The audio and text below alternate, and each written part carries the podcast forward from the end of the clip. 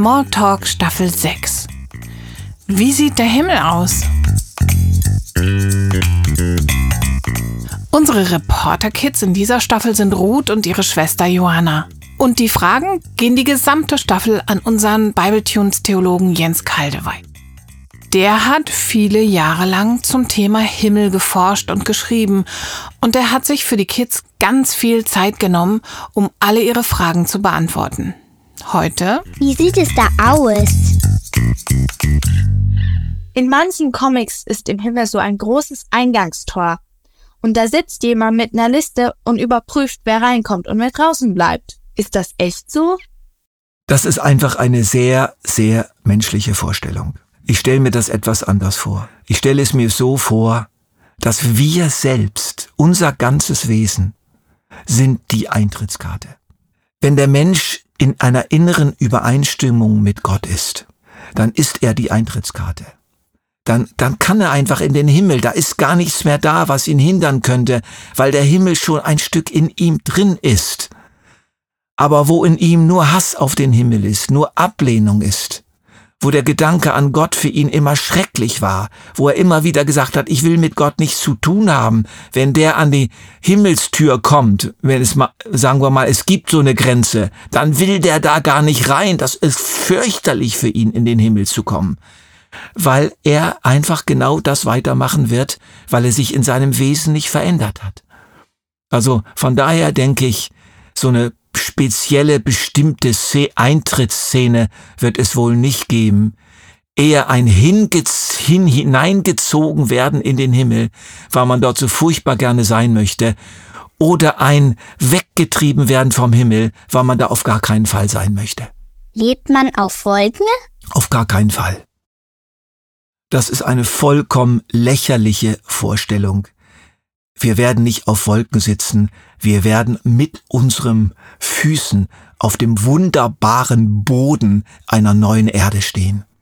Ist da alles so wie hier auf der Erde, nur schöner? Eine gute Frage. Ich denke, es ist tatsächlich, es geht tatsächlich in die Richtung. Corrie ten Bohm, das war eine Christin, die beinahe im Konzentrationslager gestorben wäre und die sich ganz viel mit dem Himmel beschäftigt hat. Die hat mal etwas gesagt. Unsere größten Freuden hier auf der Erde sind nur die ersten Früchte und ein Vorgeschmack der Freude, die noch kommen soll. Also wenn du hier etwas ganz besonders Schönes erlebst oder etwas ganz besonders Schönes siehst oder hörst oder fühlst, dann ist das wie eine Art Vorgeschmack, ein Vorbote der Welt, die noch kommen wird. Jetzt gibt es ja Menschen, die haben hier richtig fies Zoff miteinander. Hört das dann im Himmel einfach so auf? Das hört vollkommen auf. Petrus hat das mal so gesagt, wir erwarten einen neuen Himmel und eine neue Erde, auf der Gerechtigkeit wohnt. Und der Begriff Gerechtigkeit, der hat genau das als Inhalt, kein Zoff mehr. Alle werden völlig fair behandelt. Jeder sagt, ich werde so gerecht behandelt und jeder will auch unbedingt den anderen gerecht behandeln. Also alle die, die in den Himmel hineinkommen, die wollen gar nicht mehr irgendjemand ungerecht behandeln. Die sind so verändert, dass das irgendwie gar nicht mehr geht.